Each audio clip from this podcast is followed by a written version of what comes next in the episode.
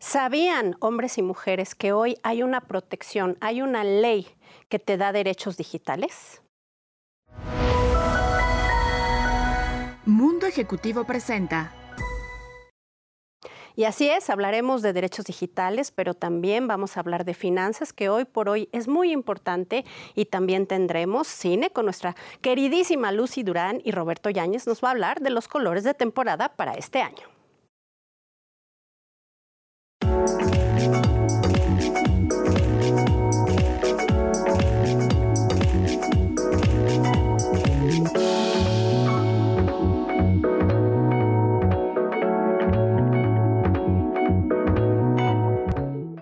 Bienvenido siempre a Mujer Ejecutiva Televisión y bueno, pues un tema muy destacado es hablar de la ley Olimpia, una mujer que vivió una circunstancia bastante desagradable y a partir de ahí todo el coraje, la tensión y la tristeza la convirtió en una ley. Claro que no fue así de fácil, claro que ha sorteado muchas circunstancias, ha sufrido, ha llorado de rabia e impotencia, pero hoy Olimpia Coral Melo es uno de los actores más importantes dentro del el sistema de, bueno, procuración de justicia en el sentido de apoyar a la gente que sufre de violencia digital. ¿Qué es esto? Bueno, pues ella nos lo explica y por eso me da muchísimo gusto recibirla y decirle cuánto la admiramos, cuánto le agradecemos lo que ha hecho, porque además ya hubo quien llegó a la cárcel gracias a esta ley Olimpia. Querida Olimpia, ¿cómo estás? Hola, Len, mucho gusto. Pues muchas gracias. Me siento contenta, un poquito agripada en este momento, pero bien. Eh, pues esperanzada, esperamos que ahorita la aprueben ya en la Cámara de Diputados, esperamos que este año, antes de las elecciones, y si no, bueno, estaremos ahí presionando para que se apruebe a nivel federal. Esto significa que, bueno, en todo el país estaría ya operando esta reforma. Oye, pues ha sido una labor que platicaba yo con mucha emoción al principio de, lucha, pero también de lágrimas, porque ha sido complicado sin duda. No es un proceso fácil y bueno, pues transformaste toda tu, tristeza, tu experiencia personal en, personal algo tan positivo.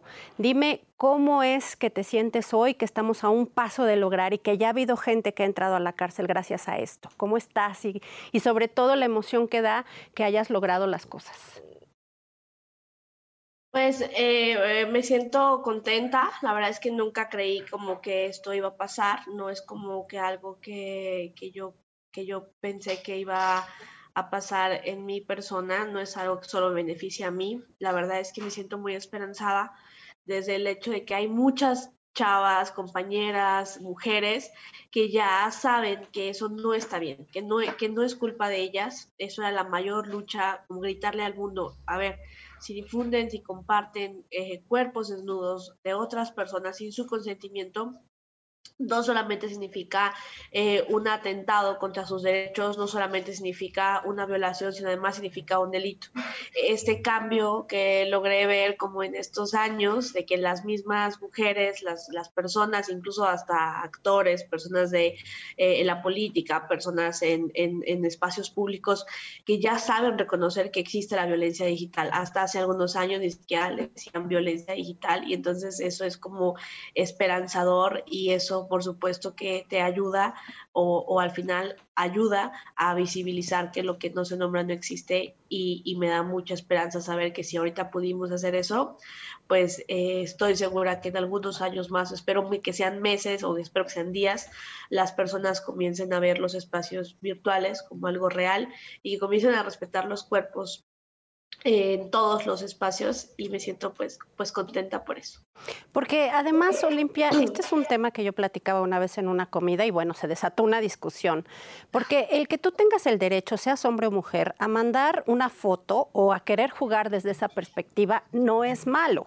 Cada quien tenemos derecho de hacerlo si nos place, pero también saber que la otra persona a quien, con quien lo estás haciendo confía en ti y no vas a hacer algo pues tan despreciable como compartirlo. ¿Estás de acuerdo? O sea, no es malo lo que pasa, lo que es malo es que lo haga sin el consentimiento de la otra persona. Sí, bueno, e, es un gran debate. Yo creo que hay que cuestionarnos mucho el tema de la sexualidad, sobre todo en un sistema en el que los cuerpos, principalmente de las mujeres, ¿no? Sirven a, un servicio de una cultura porno que hemos normalizado. A lo mejor para algunas personas dice, eh, no, está, no está mal, y claro que no debería ser mal, porque eso es violatorio de los derechos sexuales de las personas. El sexting, o lo que llaman sexting, es el intercambio de contenido erótico sexual con consentimiento. Eso no es un delito, eh, está bien, está mal, bueno, es, juicio de cada quien, es libre albedrío, quien lo quiera hacer o no. Lo que ya se castiga es que cuando ese contenido se suba, se difunda sin tu consentimiento, pasa de la esfera privada a la esfera pública. Es como tener sexo. El sexo está bien, está mal, bueno, tiene sus matices. Eh, con menores de edad jamás, con, creo que no lastimando a las personas jamás, eh, con, sin consentimiento jamás, porque es violación. Lo mismo pasa con el sexting. Cuando es sin consentimiento es una violación, y no solamente lo digo yo, sino que ya lo dice eh, prácticamente todo el Estado, todo el país, es una violación a tu intimidad sexual. Creo que hay que cuestionarnos mucho hacia la conciencia de la cultura porno, porque aunque digamos, es que si igual hombres y mujeres pueden hacerlo, no, no impacta de la misma manera. No es cierto que, por ejemplo, los videos sexuales de una mujer impactan eh, igual que los videos sexuales de un hombre. Siempre eh, los cuerpos de las mujeres son para el consumo, siempre son para vender, siempre son para explotar y creo que es como bien importante por ahí hacer un poquito de conciencia que al final es sexo online. Eh, ¿Lo promocionamos? No. ¿Tiene sus matices? Sí. Queremos que todo el mundo haga packs y todo el mundo este, tome las computadoras y, y ejerza su sexualidad. Sí, pero con consentimiento, con ciberseguridad y cuestionándonos siempre que nada que beneficie a la cultura porno nos empodera a las mujeres. Oye, es muy importante destacar tu labor porque lo has hecho de una manera extraordinaria. Lo lograste pese a las circunstancias tan complejas, pese a que ha habido mucha gente que se ha opuesto. Te hemos visto por toda la República siempre tratando de que las cosas sucedan y la verdad es que sin vergüenza decirlo, que incluso ha sucedido casi que a patadas y a golpes y a gritos. Pero tú no has perdido la fe y la esperanza. Olimpia, ¿De dónde sacas tanta fuerza? ¿Cómo conviertes eh, en algo tan positivo? Pues estarte arriesgando en aras de quién o de qué. Pues no, a veces yo ni tampoco sé. Eh, yo creo que es la rabia de recibir tantos mensajes y tantas historias de tantas mujeres en todo el país, mientras ahorita están viendo tu programa las personas y a lo mejor están haciendo sus propios juicios o a lo mejor están diciendo, esa, esa reforma no sirve para nada o todo se, todo se olvidaría si las mujeres dejan de ser locas y dejan de encuerarse, eh, en lugar de cuestionarse sobre el consumo. O sea, las, es que hay mujeres que se encueran solas. Bueno, pero ¿por qué debería de pasar así? ¿Por qué deberían de buscar esa aceptación social? Yo creo que es como el cuestionamiento hacia los que consumen, sin clientes no hay trata. Es que ¿por qué se encueran? ¿A poco no has visto porno? Lo que pasa es que tú crees que todas esas mujeres que ves desnudas en internet es porque ellas quieren. No te das cuenta que tú estás administrando y capitalizando una cultura de vender y de producir y de consumir los cuerpos de las mujeres. Eh, pues saco fuerza yo creo que de, esos mensajes, de todas las cosas que las eh, mujeres me escriben, de tantas impotencias, de, de a veces de yo tampoco saber qué más ayudarles o cómo más ayudarles de mujeres que sus familias las han desterrado y has dicho, ya no existes porque tienes un video sexual, en lugar de irse contra el agresor, se van en contra de las víctimas.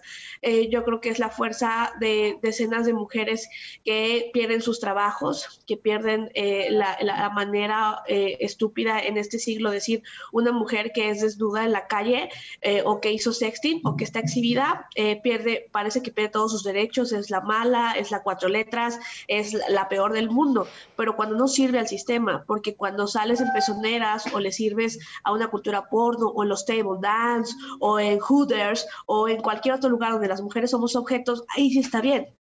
Lo que pasa es que no es que les molesten nuestros cuerpos, les molesta cuando no les sirven para el consumo de los hombres.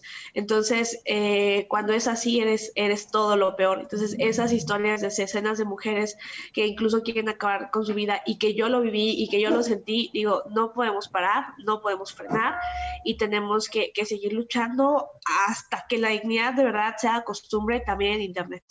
Oye, no te vayas, vamos a ir rápidamente un corte que estamos ya pasaditos de tiempo, pero por favor seguimos con Olimpia Coral, que es una de las mujeres más importantes de México. Continuamos, me gana siempre la emoción cuando la veo, cuando lo escucho, cuando hace lo que hace Olimpia, querida. Bueno, pues seguimos platicando de este tema y de la ley Olimpia, pero ahora quiero que me digas que eres la feminista más feminista que hay en el mundo, sin duda.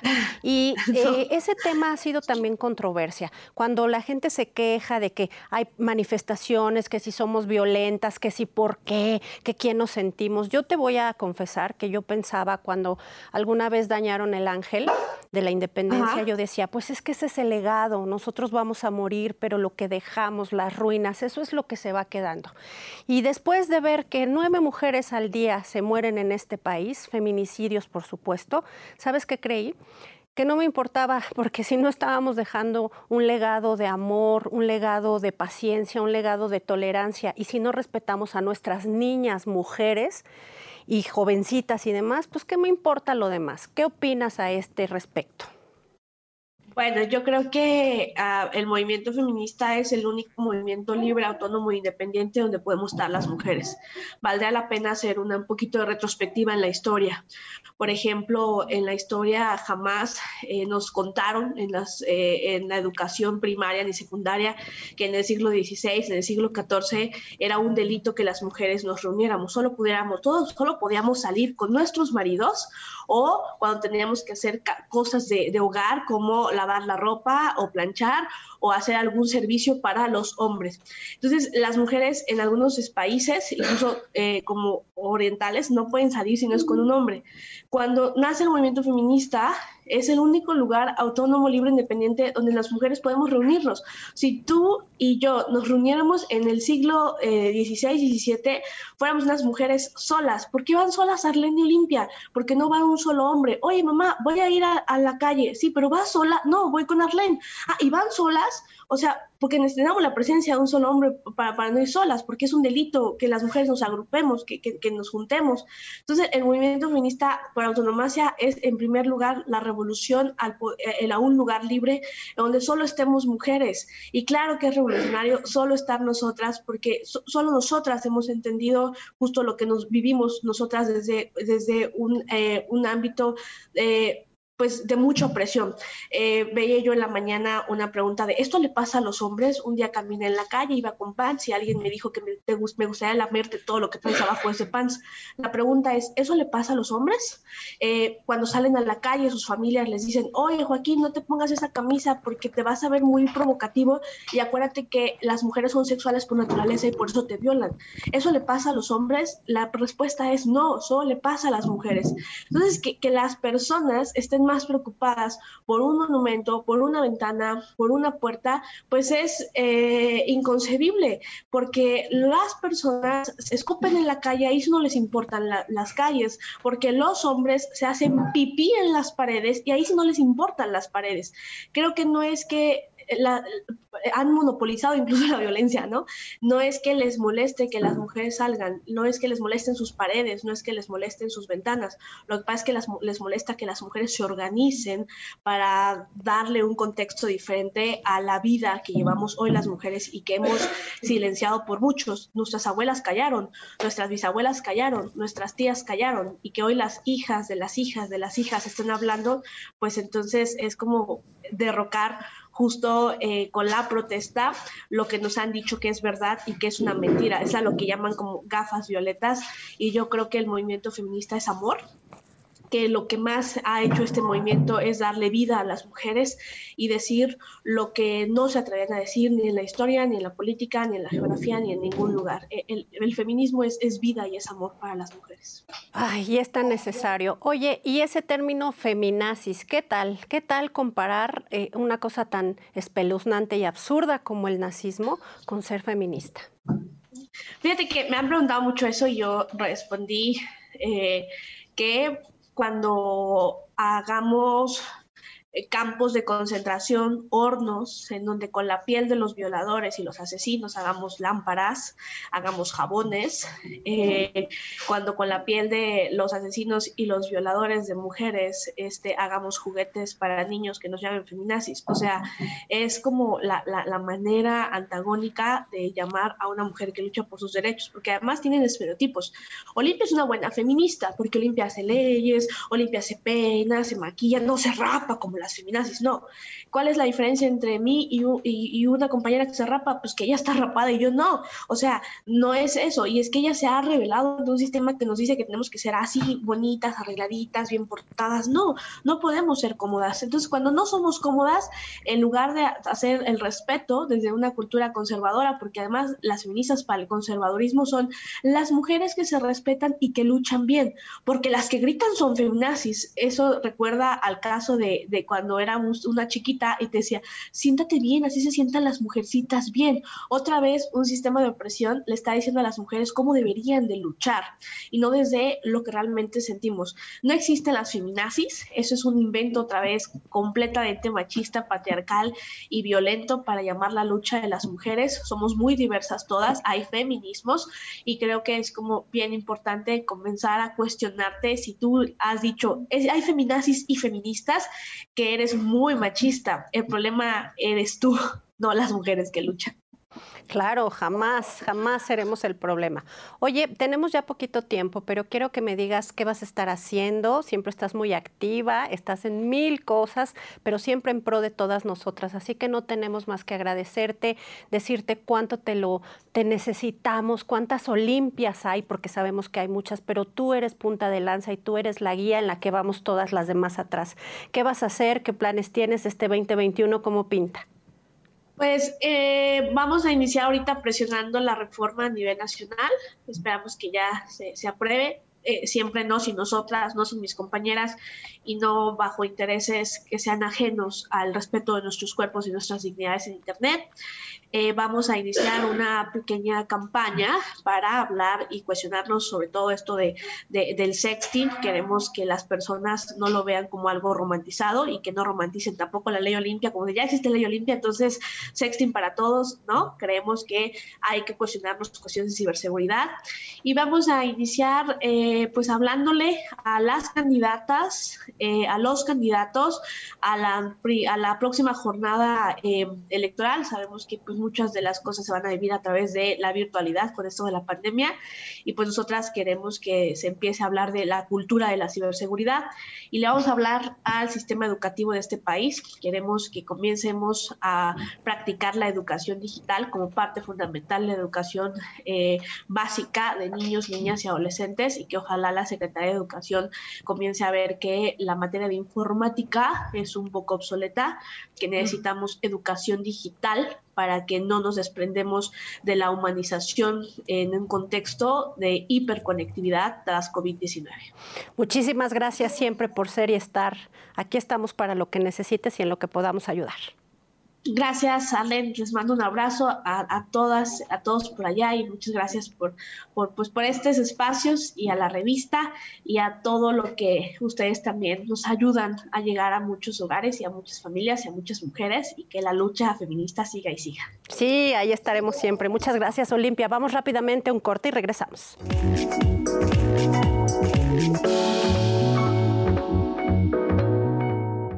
Lo que está pasando, también hay cosas muy inspiradoras y lindas. Así que me da muchísimo gusto recibir a Víctor Sánchez. Él es el director de acuarística del Acuario en Bursa. ¿Cómo estás, Víctor? Bienvenido. Muy bien, muchas gracias por la invitación. Pues aquí muy contentos por el tema del nacimiento del pingüino.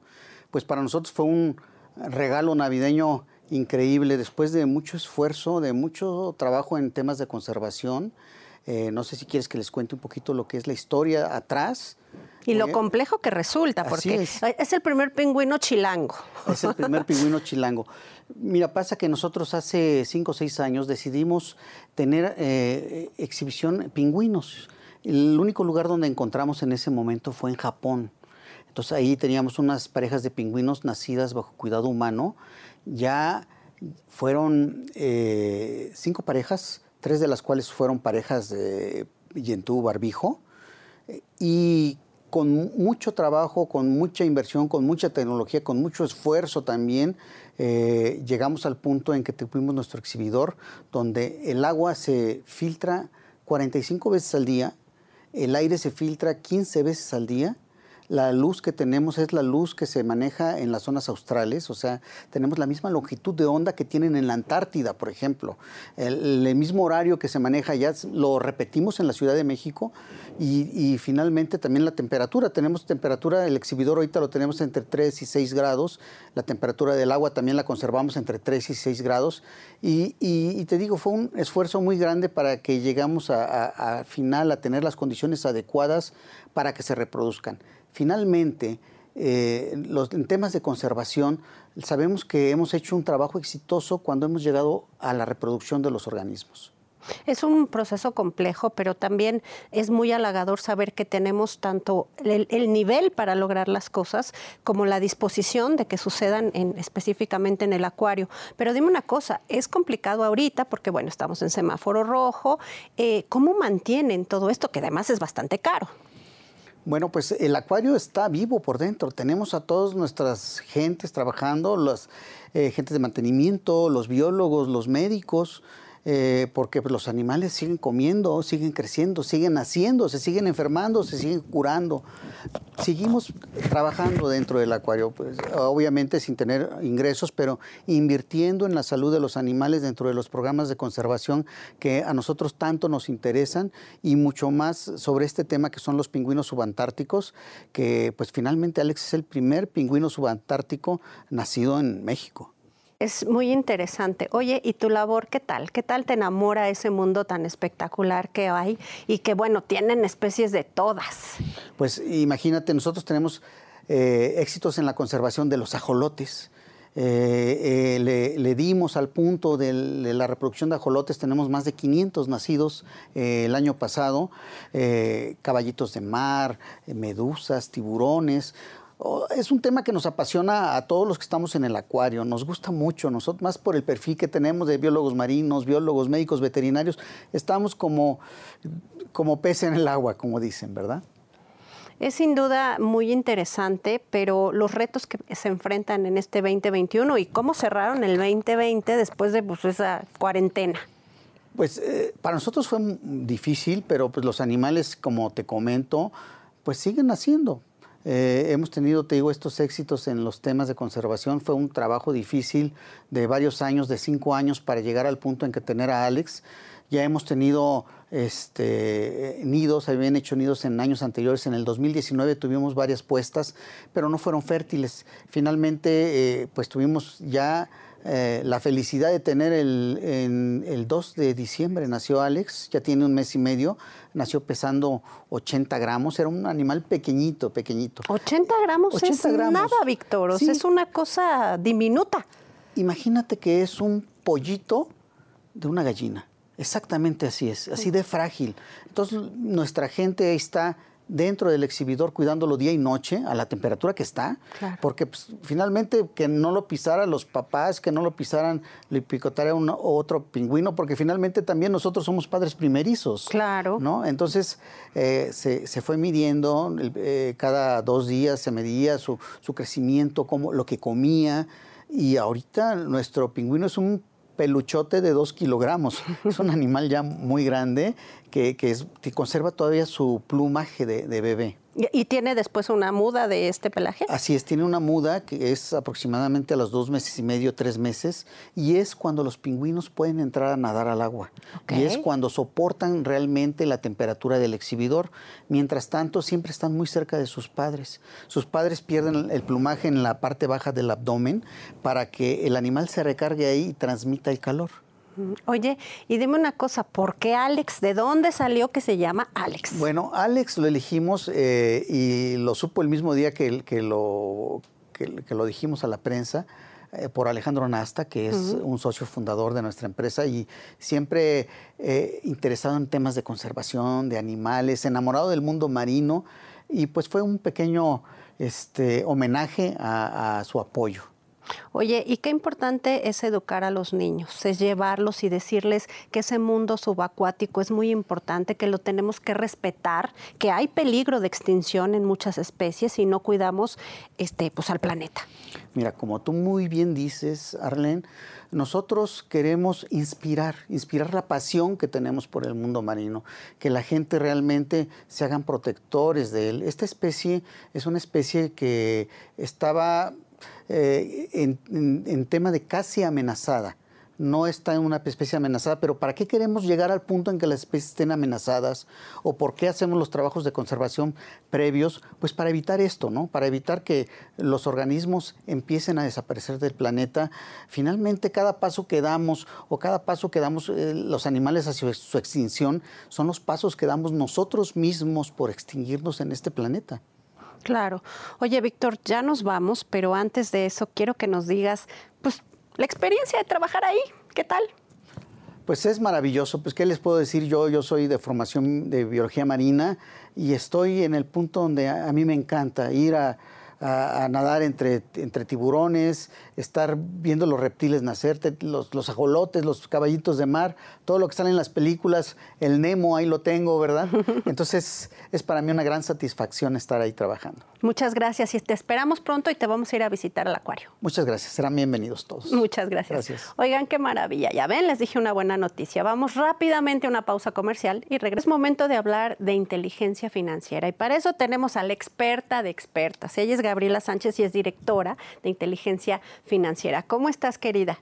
Pues feliz de estar aquí contigo y compartir en este espacio eh, un rato de hablar de finanzas. Pero a ver, ¿qué es eso de inteligencia financiera? mire, usted anda muy siempre muy bonita y le gusta la gastadera, entonces no me venga con que se pueden hacer planes y todo. Cuéntame. Inteligencia financiera es la habilidad que tiene una persona para entender, pensar, administrar, gestionar y multiplicar el dinero. Esto con la finalidad de obtener tranquilidad, prosperidad y riqueza hasta alcanzar la libertad financiera. Y hablar de libertad financiera que es que nuestro dinero trabaje por nosotros y que podamos dedicarnos a lo que nosotros queremos sin invertir precisamente tiempo ni esfuerzo es algo que pudiera ser como muy difícil de pensar, como escalar el Everest, sin embargo, es posible lograrlo.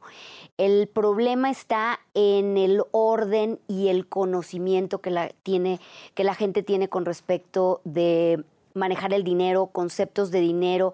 Simplemente yo te haría una pregunta y haría una pregunta general. ¿Tú sabes exactamente cuánto has gastado del primero de enero al día de hoy? Exacto. No. No, pero mira, no he comprado mucho porque, porque no se ha podido. Sí, porque me está viendo mi marido, pero cuando se acabe la... ahorita platicamos. Entonces, esto es, eh, hay muchas personas que no saben dónde se va su dinero, hay muchas personas que están atoradas en este no me alcanza y no encuentran los caminos para producir más dinero. Yo te diría, estamos enfrascados en el tema no me alcanza y tengo que recortar gastos en vez de buscar caminos y lograr producir más y generar más dinero. Y con ese dinero, en vez de gastarlo, colocarlo en un instrumento de inversión o en un lugar donde sea, donde se multiplique. Y es ahí donde tú dices, bueno, ¿y qué necesita la gente para construir riqueza? Bueno, pues adquirir educación financiera. Y la educación financiera es, un, es una materia integral de neuroeducación, de un modelo matemático que nos permita tener control de nuestras finanzas y obviamente el conocimiento en inversiones. Si nosotros logramos tener esta educación integral, nuestra vida financiera se transforma o sí o sí. Oye, Gaby, yo te sigo en redes y eso te da una perspectiva de quién es la persona. Y algo que noto mucho en ella, y se los tengo que decir porque es muy destacado, es que es muy, muy disciplinada. Si eso lo trasladas a cómo llevas tu dinero, pues por eso es que eres la experta en esto. Pero hacer ejercicio, o sea, equiparamos o comparamos tu modo de vida igual a tus finanzas. Así es. Yo siempre digo, cuando controlas tu manera de comer, y lo que comes, controlas todo en tu vida. Mira, uno de los problemas más importantes en cualquier persona es implementar hábitos positivos. Y estamos llenos de malos hábitos. Y no importa si eres millonario o eres una persona de escasos recursos, estamos llenos de muy malos hábitos. Entonces, ¿qué sucede con estos malos hábitos? se ejecutan de manera automática. ¿Por qué? Porque lo repites y lo repites y lo repites y lo repites. Y entonces cuando tienes que tomar decisiones, ya ni siquiera tu plan de ahorrar, tu plan de no gastar, tu plan de estoy cansado de las deudas, no funciona. ¿Y sabes por qué? Porque ejecutas solo lo que sabes ejecutar de siempre. ¿Qué quiere decir esto?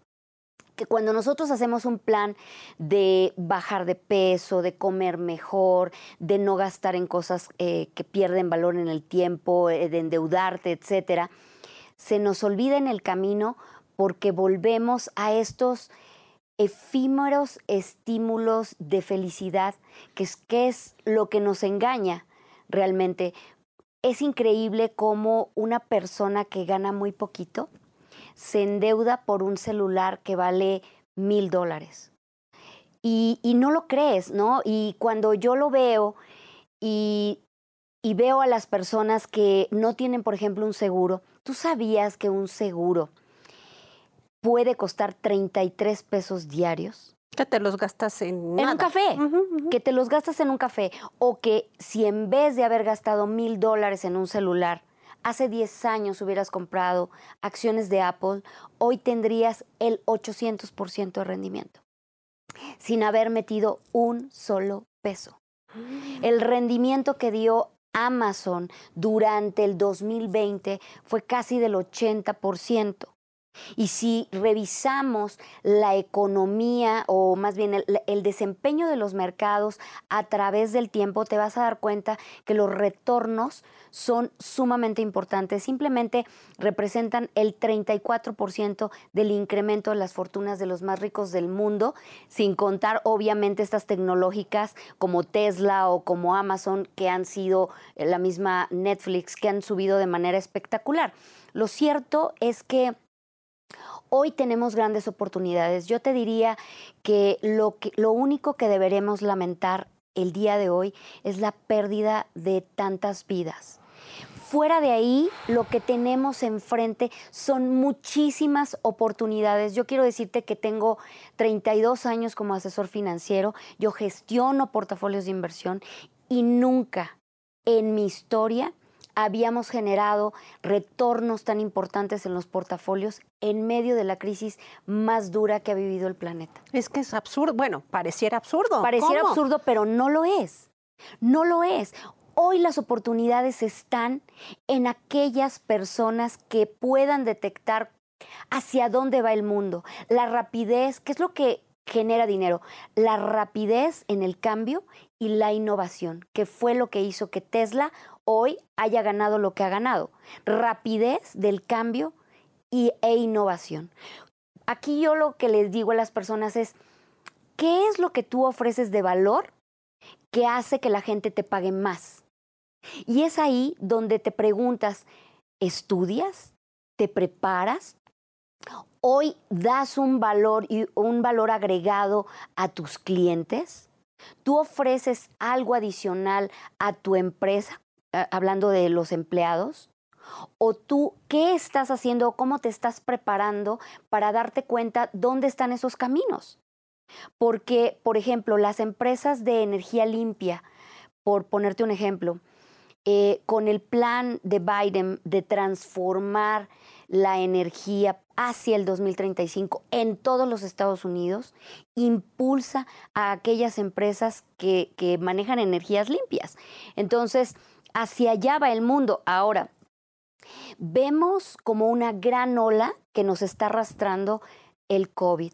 Pues quiero decirte que detrás de esa gran ola viene un gran tsunami que es el cambio climático.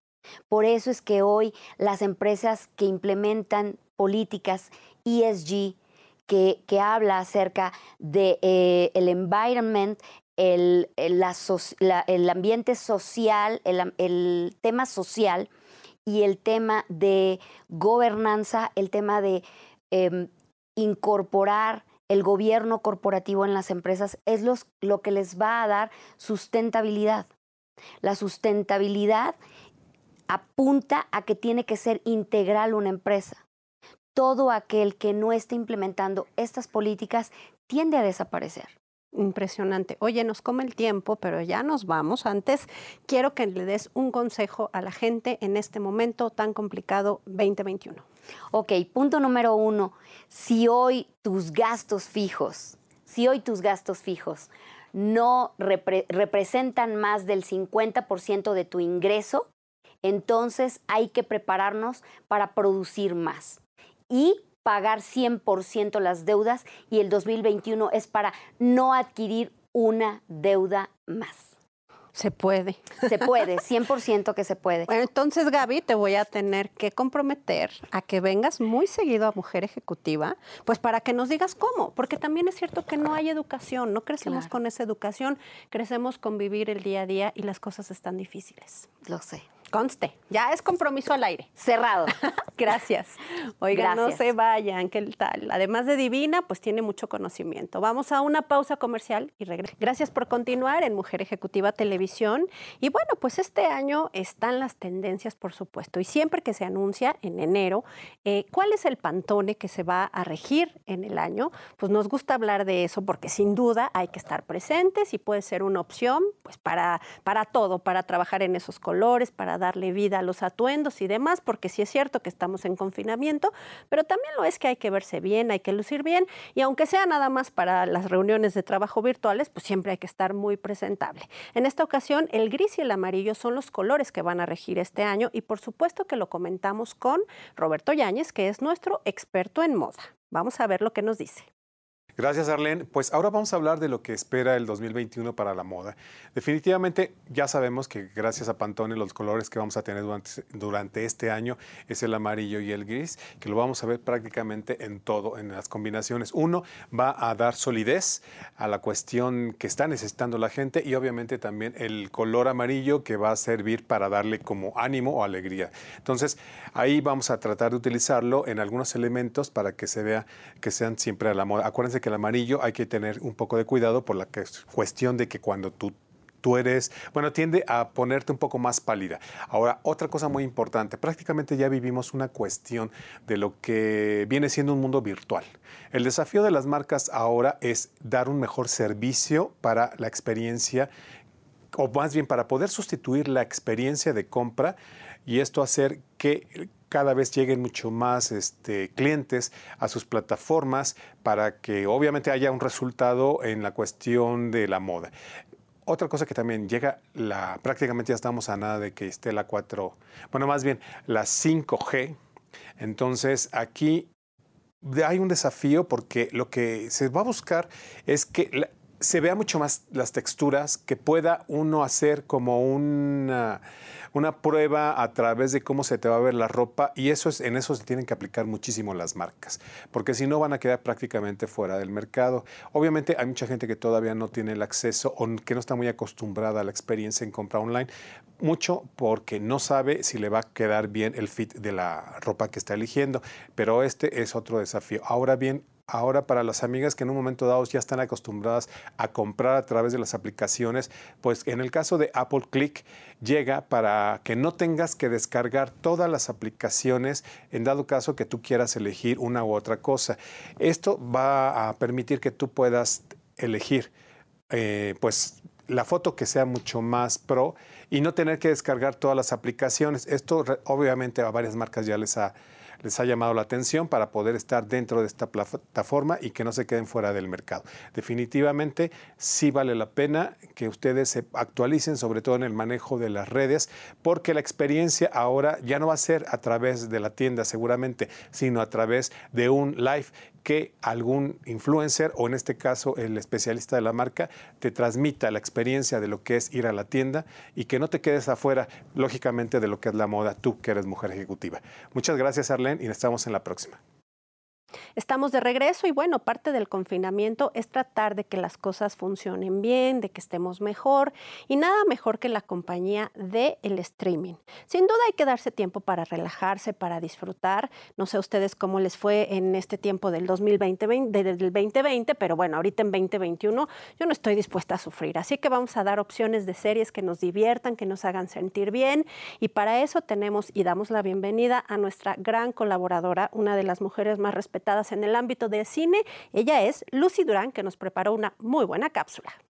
Saludo con mucha alegría a todas las mujeres y a todos los que nos acompañan aquí en esta emisión de Mujer Ejecutiva. Yo soy Lucy Durán, deseando que todos se encuentren muy bien. Y llegó el momento de ver algunas películas y series que llegan a las plataformas digitales y en Disney Plus podrás ver grandes clásicos, pero también semana a semana tienen estrenos de películas y series. Y es el caso de esta película juvenil que se llama Magic Camp, que es una película que nos cuenta la historia de Andy, quien era pues una leyenda de este campamento de magia al cual asistía todos los años. Ahora él tiene tiene 35 años. El Instituto de Magia invita a Andy a regresar al campamento como consejero. Bueno, pues ahí se encuentra a una exnovia y expareja. Es su rival que se llama Cristina. Ahora ellos van a ser consejeros y va a haber una gran competencia para que los chicos hagan magia en este campamento. Es una película muy sencilla, fácil de ver con los hijos, divertida, ocurrente, un guion un poquito disperso, pero esta película la llevan al 100% los actores para hacer pasar un buen momento agradable así que no la veas exigente y disfrútala con toda la familia. Ahora, ahí mismo en Disney Plus, llega por fin una serie que todos los fans de superhéroes estaban esperando y sobre todo aquellos que nos enamoramos de esta gran pareja que nos rompió el corazón en la película de Avengers Endgame, llega WandaVision, que es una pareja de superhéroes con una vida aparentemente ideal que empieza a sospechar de la realidad. Vamos a ver a estos personajes como nunca imaginamos, una magia y química por parte de Elizabeth Olsen y también por Paul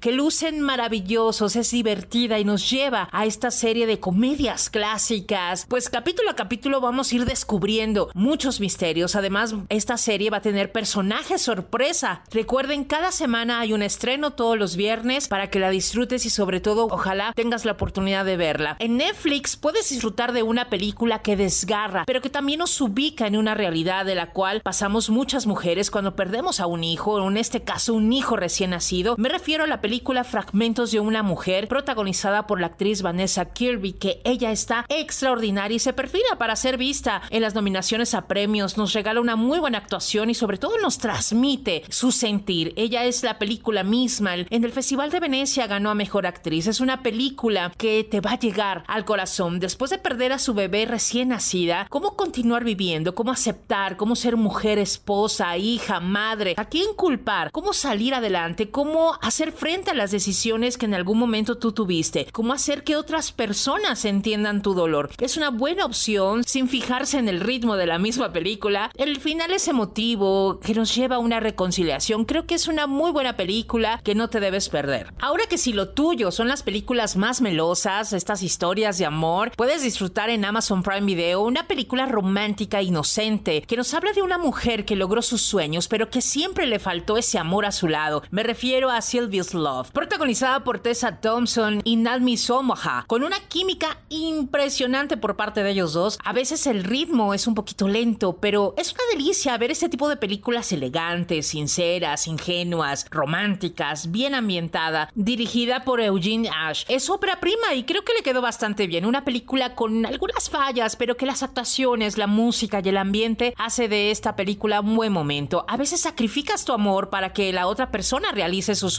pero eso será suficiente. Dicen que uno busca la felicidad del otro aunque uno se aleje, pero si la felicidad está en compartir con el ser que amas todos tus éxitos, todos tus momentos, pues creo que vale la pena. Es una buena película, una historia de amor, una buena opción para ver en casa, así que prepárense palomitas y a disfrutar de esta apasionante historia. Muchas opciones para ver en las plataformas digitales, diversos géneros, varios gustos, pero lo importante es disfrutar de una buena película, una buena serie y pasar un momento increíble. Yo soy Lucy Durán y nos escuchamos la próxima semana. Sigan aquí en Mujer Ejecutiva. Y así vamos a seguir pidiendo que Lucy nos dé sus mejores recomendaciones. Gracias por seguirnos. Les pido por favor que den like, que se enteren y pongan la campanita en YouTube que está apareciendo justo para que se enteren de toda la programación que tiene Grupo Mundo Ejecutivo. Y sin duda les mando un fuerte abrazo, les digo que todo va a estar mejor, que hay que cuidarse. Nos vemos la próxima vez. Soy Arlen Muñoz.